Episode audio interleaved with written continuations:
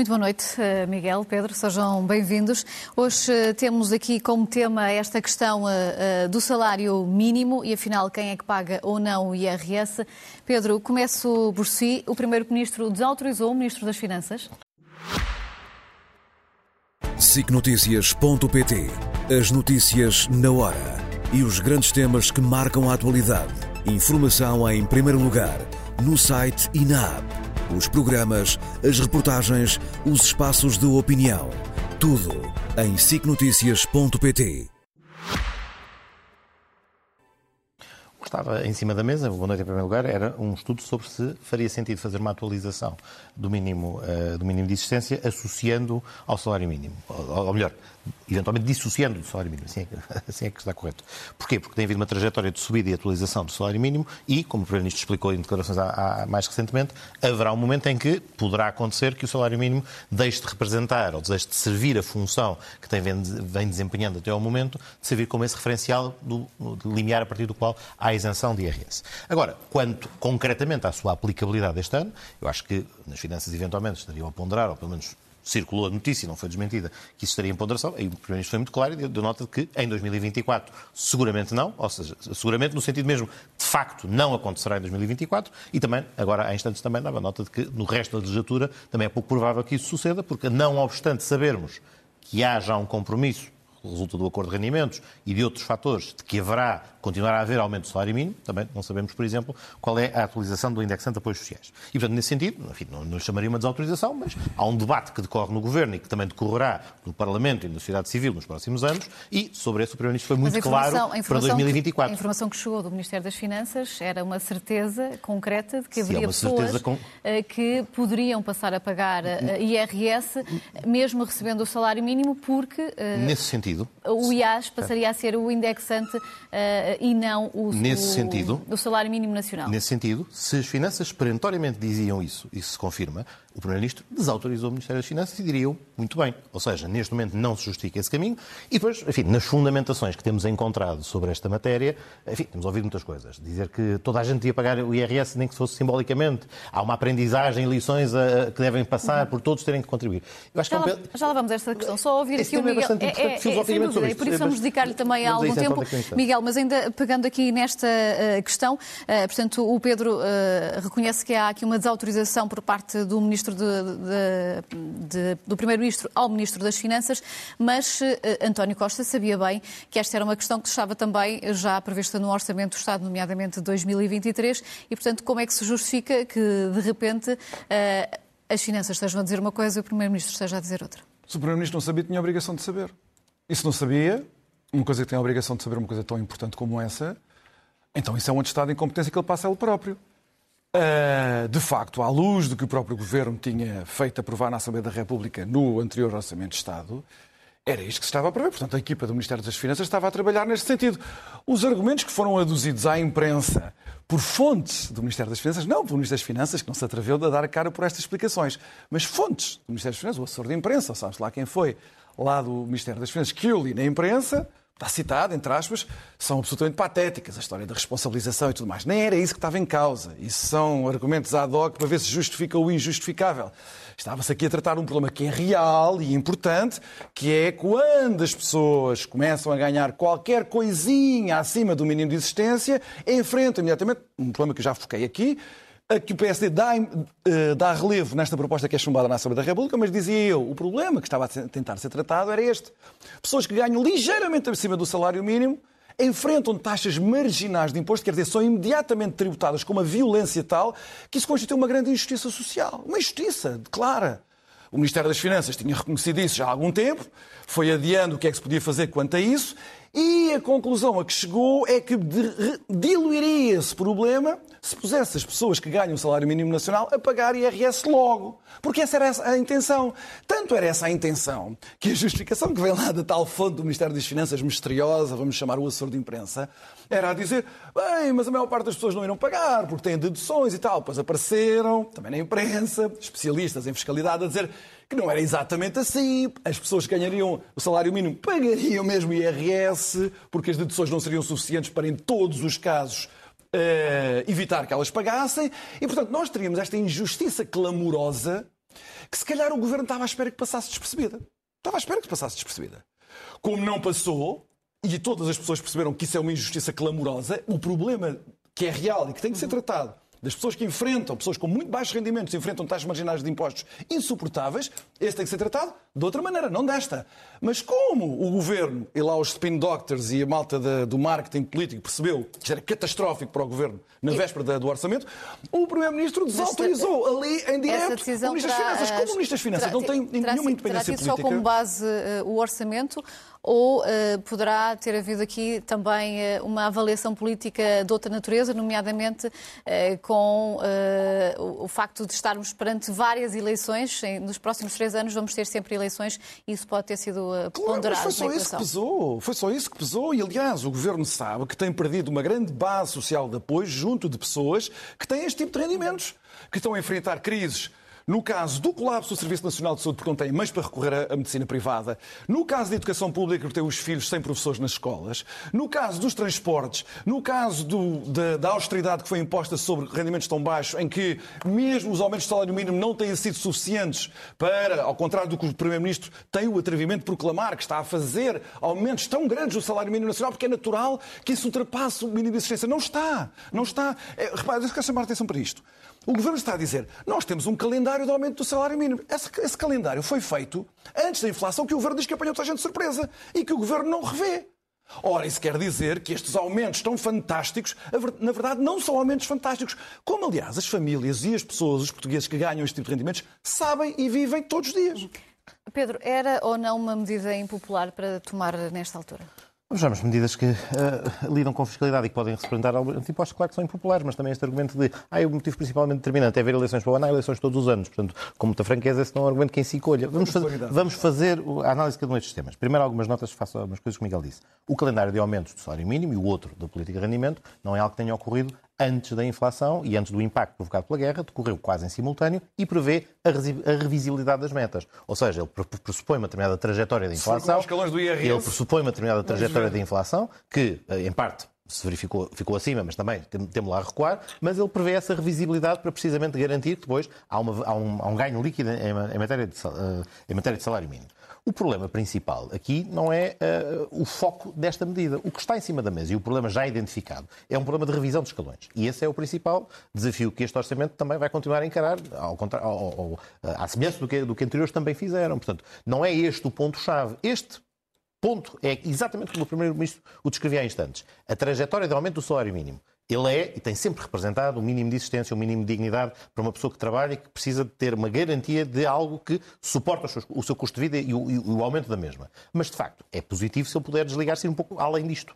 E nesse ir além disto é que haverá que fazer esse juízo, que, a meu entender, a minha opinião pessoal, não está a curto prazo vislumbrava como sendo suscetível de deixarmos de ter o mínimo de existência destacado do salário mínimo, mesmo que ele tenha uma progressão nos próximos anos, porque, de facto, a pressão da inflação e vários outros elementos justificam e, justificam e aconselham admite não, que.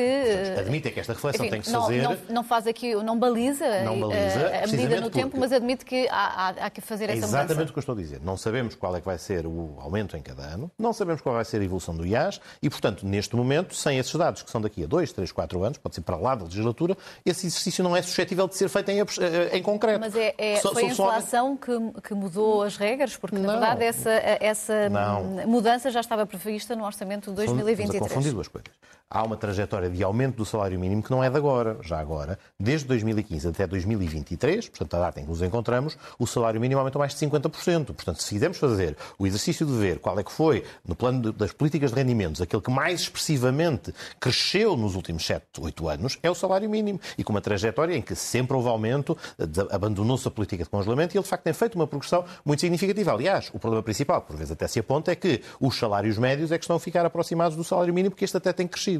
E é esta reflexão que não se fez, porque efetivamente valorizava-se a necessidade de proceder a esse aumento do salário mínimo, mas o resto do debate não tem que desaparecer e não desaparece. E, portanto, é exatamente naqueles termos em que o Primeiro-Ministro estava a descrever. O que fica claro ontem é que esta, eventualmente estas técnicas, o que é que aqui pode ser criticável, enfim, também não acho que seja grande forma de comunicar. A ideia de lançar um isco, não há um comunicado oficial, vamos ver como é que uma coisa corre e, e anunciar a medida. Não é, enfim, não é, não é, não é privativo deste governo, é, enfim, acontece com todos. O que é que acontece? Perante um ciclo noticioso que parecia estar a dar como consumada algo que está a ser discutido, seguramente na preparação do Orçamento de Estado, volto a dizer, nem sequer está aprovado. O Governo há de aprová-lo no final deste mês, no, no início do mês de outubro, para entregá-lo na Assembleia em 10 de outubro. Isto é matéria que está em discussão. Para mim, isto foi claro quanto a esta opção. Mas em Pedro 2000, admite que houve aqui uma 2024, estratégia de lançar a medida para sentir o pulso não a, faço, a, essa medida? Não, não faço essa especulação aqui a esse ponto. O que é facto é que, factos, Houve ou não, no dia de ontem, informação, logo nas primeiras notícias da manhã, de que fonte do Ministério das Finanças dava determinada informação. É verdade.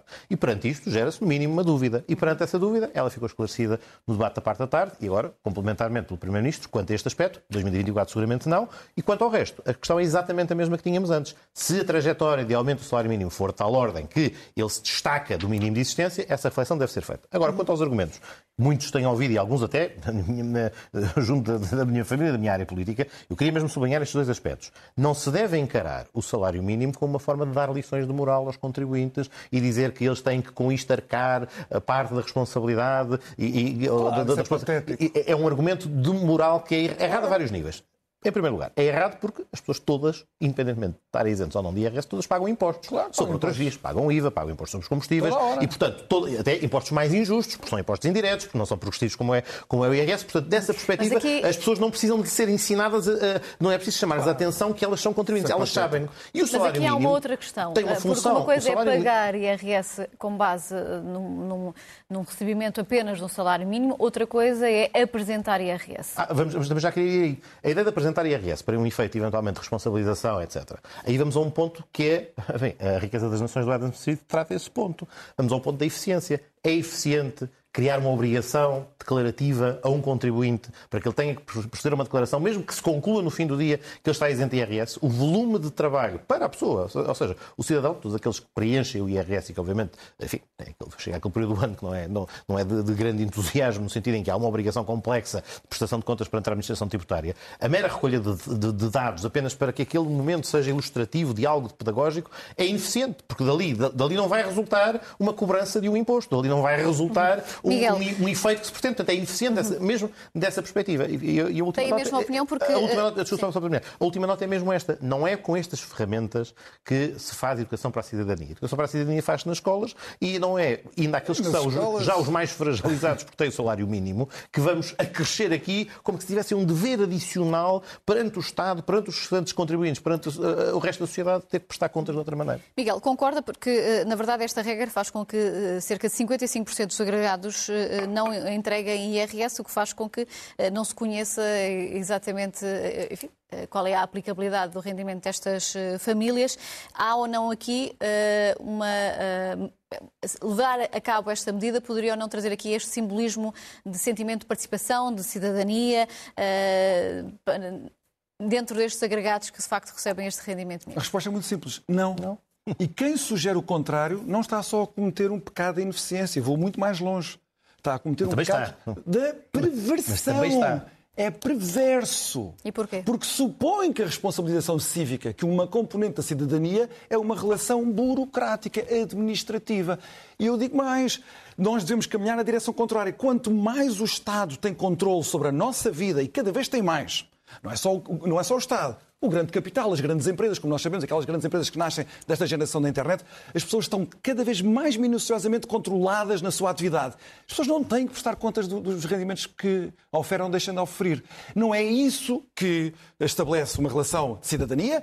E pior, é que... se há um governante que não, pensa, e, e, que julga dos seus cidadãos que essa é a relação que, ele, que lhes é devida, então esse governante não devia ser. Eu não tenho qualquer problema em dizer isto, não porque tem uma interpretação público... da cidadania e do que é a relação política essencial pervertida, tipicamente burocrática, administrativa, e agora o Pedro não vai gostar do que eu vou acrescentar, socialista nesse sentido, coletivista, que não deixa o espaço da privacidade do indivíduo que ganha o seu dinheiro que mas é essa pouco. apresentação de contas é feita pelos restantes contribuintes. Portanto, ela só deve ser feita quando pode haver uh, uh, espaço para, para um reembolso ou um pagamento ao Estado. Caso contrário, uh, não deve ser feita. O salário mínimo nacional foi estabelecido, e é um grande consenso nacional, não só em Portugal, mas em muitas sociedades, precisamente porque se considera que se nós não toleramos que as pessoas, por acidentes da sua vida, deixam abaixo um certo limiar de rendimentos, porque isso põe em causa a dignidade da sua vida, ou da melhor, do modo de existência que leva, que é mais correto dizer assim, nós ainda menos podemos tolerar que pessoas que trabalham. Que, portanto, exercem as suas faculdades humanas a produzir e sacrificam o seu tempo, a sua logística de vida a produzir numa atividade que é também social, não podem baixar, esses rendimentos de trabalho não podem baixar abaixo um certo nível. Então nós não podemos admitir, pela mesma ordem de ideias, que esse rendimento seja tributado. E com a subida é que está prevista isto, para o rendimento para o salário mínimo, com, com, esta prevista, com esta subida que já está prevista, ultrapassando os 800 euros, o Miguel admite que o indexante passa a ser uh, o IAS, ou seja, o indexante de apoios sociais e não o, o, uh, Vamos o ver a questão do salário mínimo. Vamos ter a questão do salário mínimo. Sobre a questão da revisibilidade do tal calendário de aumentos. Aquilo que o governo proclamou e foi na campanha eleitoral uh, de 2021 para 2022 e nas eleições de 2022 sobre as grandes conquistas e fazer aumentar a proporção do do, dos rendimentos do trabalho no conjunto do rendimento nacional. Está tudo a acontecer ao contrário. Mas também no caso do salário mínimo nacional, viu-se logo em 2022 o que aconteceu. Ficou estabelecido um aumento do salário mínimo que foi imediatamente devorado pela inflação. Portanto, aquele que era o maior aumento sempre da história democrática e uma grande conquista de abril de 2022 ou 2023, afinal de contas, foi uma perda de rendimentos de quem ganhava, os salários, ganhava o salário mínimo. Podia dizer, ai, mas veio a inflação, veio a guerra, só podemos depois voltar a aumentar o salário mínimo nacional a seguir. Mas isso é falso. Um país como a Grécia, que tem muito mais dificuldades administrativas do que nós e muito mais dificuldades económicas do que nós, uhum. com um governo que não é socialista, mas do Partido Popular Europeu, portanto, de um partido irmão gêmeo do PSD aqui em Portugal, centro-direita, o que é que fez quando veio a inflação e quando veio a guerra?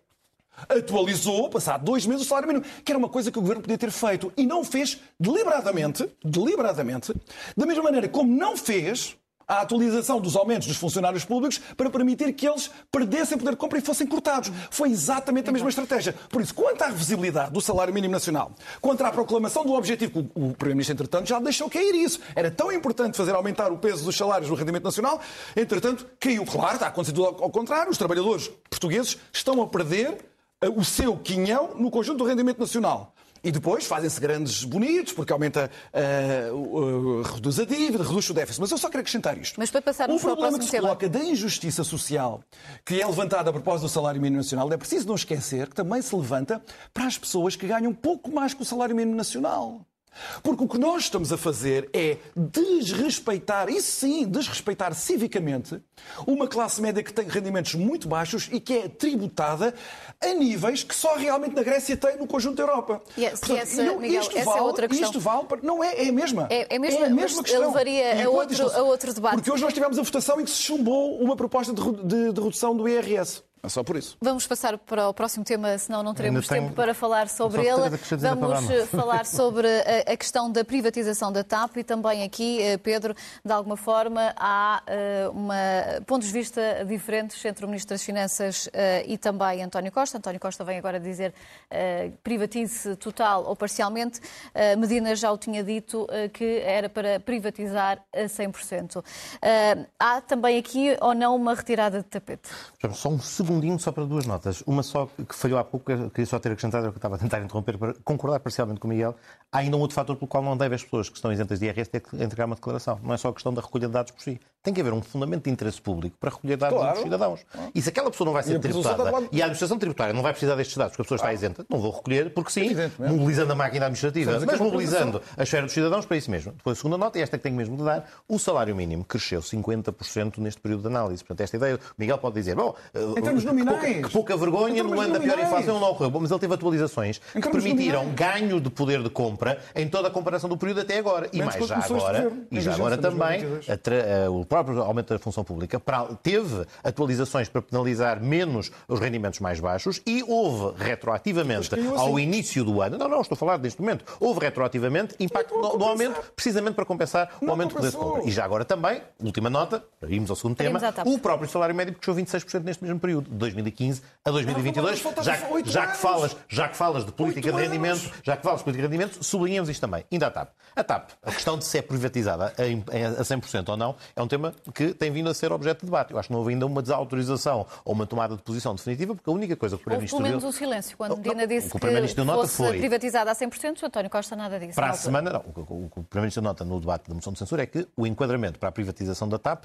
vai ser aprovado para a semana. E aquilo que foi discutido nas últimas semanas, nos últimos meses, era saber se vai ser a 100%, e o Primeiro-Ministro em vários momentos deu nota de que enfim, pelo menos daquilo que é expectável face à estratégia nova, face às alterações das circunstâncias que ocorreu para a TAP, é que haverá um momento em que muito provavelmente chegará aos 100%, aos 100% e, portanto, que deixará de haver capital público. A dúvida é se neste momento em que vai ser aprovado este enquadramento e se a venda que tiver lugar agora vai ou não ser a 100% ou vai ser, eh, enfim, eh, vai conservar-se na esfera, nas mãos do Estado alguma participação. Pessoalmente, mais uma vez, enfim, acho que a opção obviamente não conhecendo nem os detalhes dos processos negociais, nem o que está em cima da mesa na aprovação do decreto-lei que vai fixar este enquadramento, mas pessoalmente tenho simpatia pela ideia de, numa fase de transição, continuar a haver uma presença pública de relevo. Porque continuo a achar o mesmo que achei em vários momentos e do, do passado. numa primeira fase? Numa primeira fase neste momento, porque uh, uh, uh, o plano de reestruturação da TAP ainda está em curso, o plano de reestruturação, esse já agora sublinho-se, a Comissão Europeia, na avaliação que fez mais recentemente, tem dado nota que tem estado a correr dentro do previsto e com resultados positivos, e pela primeira vez tivemos, já por duas ocasiões, a TAP a dar lucro ao invés de dar prejuízo. São fatores importantes. Este ano por exemplo, à data de hoje, finais de, enfim, meados de setembro, temos já o número de transporte de passageiros a 96% de um ano normal, isto é, um ano antes da pandemia. Portanto, ainda nos falta um período de pico da atividade da TAP, que é o período do Natal e do fim de ano, e, portanto, eh, ainda em setembro, ainda faltam três meses e falta um dos mais importantes da atividade da, da aviação civil, já temos a TAP com 96% daquilo que é o transporte habitual. Portanto, há aqui uma trajetória de recuperação reconhecidamente positiva nesse aspecto. Agora, as razões que no passado, e com as quais continuo a aderir e continuo a achar que são valiosas, que têm a ver com o interesse estratégico a companhia tem em, vários, em várias das rotas que desempenha na sua função, quer para as comunidades, quer para as, para as regiões autónomas, o seu papel também enquanto motor relevante da economia nacional, não acho que seja uma má ideia continuar a conservar essa dimensão. Mas tudo o que eu disser Miguel. nos próximos Miguel, segundos será especulativo, é possível, conversamos uh, na semana. privatizando apenas parcialmente a TAP uh, uh, e recuperar os 3.200 milhões de euros que foram, entretanto, injetados? Eles não vão ser recuperados, como é evidente, não vão ser. Aliás, o Ministério das Finanças já disse isso várias vezes que não iam ser recuperados. Mas agora é preciso assinalar aqui estas, estas declarações de António Costa. Porque depois de nove anos, desde 2014, nove anos, eu vou medir bem as minhas palavrinhas, de mentiras, de enfabulações, de mistificações para ter ganhos políticos em torno da privatização da TAP, todas estas mentiras, enfabulações e mistificações, do próprio António Costa, primeiro como líder da oposição, depois como primeiro-ministro. Eu recordo que em 2014, na altura em que António Costa fez aquele discurso absolutamente deplorável de que a TAP, estou a citar, é tão fundamental para o país como foram as caravelas nos descobrimentos, António Costa diz esta coisa espantosa. Ele diz assim: sobre a TAP, eu já disse, é mesmo aquela empresa que não deveria ser privatizada, porque os riscos de privatização da TAP são muito grandes. E depois atreve-se a dizer isto, nesta altura dezembro de 2014. Está a corrigir o Primeiro-Ministro da altura, que era Pedro Passos Coelho, que diz assim: eh, Não é necessário privatizar a TAP, porque o objetivo aí previsto no memorando de entendimento é preciso que os portugueses recordem que quem pôs lá a privatização da TAP eh, para ser feita até 2014 foi o PS, não foi o PSD. O PS de um governo de que António Costa fez parte inicialmente e que apoiou até ao fim. E então ele diz assim: eh, não é necessário privatizar a TAP porque o objetivo previsto no memorando de entendimento já foi alcançado, que era a redução da dívida, a redução do déficit, tínhamos fechado o programa, etc. Como se a privatização da TAP, veja-se bem isto, este deslate. Alguém que é responsável, vai ser Primeiro-Ministro, que apoia um governo que põe lá privatizemos a TAP, acha não sabemos se de boa fé ou má fé, mas acha, é o que ele está a dizer que aos portugueses, que a privatização da TAP é pelo encaixe financeiro, é para reduzir a dívida. Nunca foi. Foi para salvar financeiramente a TAP, porque a TAP não podia ser recapitalizada pelo Estado. Se ele não sabia disso na altura, tinha a obrigação de saber. Não estava preparado para ser Primeiro-Ministro. Mas depois ele foi Primeiro-Ministro. E o que é que ele disse sempre? Ele fez sempre todo o jogo, todo o jogo, para, como ele diz, recomprar a TAP porque era preciso recuperar esse ativo estratégico. Uhum. Na altura. Temos de terminar. Na altura, mas isto é importante, eu só, tenho, só preciso de mais dois minutos. Não na temos, altura, não temos. Na altura, porque segundos, a nacionalização Miguel, era um objetivo político, mas depois ele apresentou os pretextos quando se viu que era tudo um grande desastre. Porque o acionista privado, o Nilman, não era confiável. Mas então eu vou só dar uns números e com isto eu termino. Do que é que foi a passagem do Nilman pela TAP, uma TAP que valia menos que 500 milhões em 2015. E que em 2019, quando o Nilman sai, está avaliada entre 800 e 1000 milhões. Pedro estava aqui a falar dos passageiros. Entre 2015, entre 2015, o número de passageiros aumentou 7 milhões, de 10 para 17 milhões. O número de trabalhadores que foram despedidos por este governo, às dúzias, aumentou em 2 mil. Porque não aconteceu nada em 2020 e 2021. A aviação civil esteve, na, esteve no seu maior período histórico. Não, não, não, não, é que eu estou a dizer. Porque a Covid não aconteceu. António Costa diz, António Costa foi, foi má vontade. O acionista não era bom. Foi por isso que nós nacionalizamos. Ora, se não é bom com estes resultados e agora tem o dislate de dizer que se calhar a privatização vai ser total, então é preciso dizer que na política portuguesa vale tudo. E valeu tudo. Muito bem. Temos que terminar. Obrigada a ambos eh, pela presença. Fica por aqui o Linhas Vermelhas. A edição da noite vai continuar logo após este curto intervalo. Até já.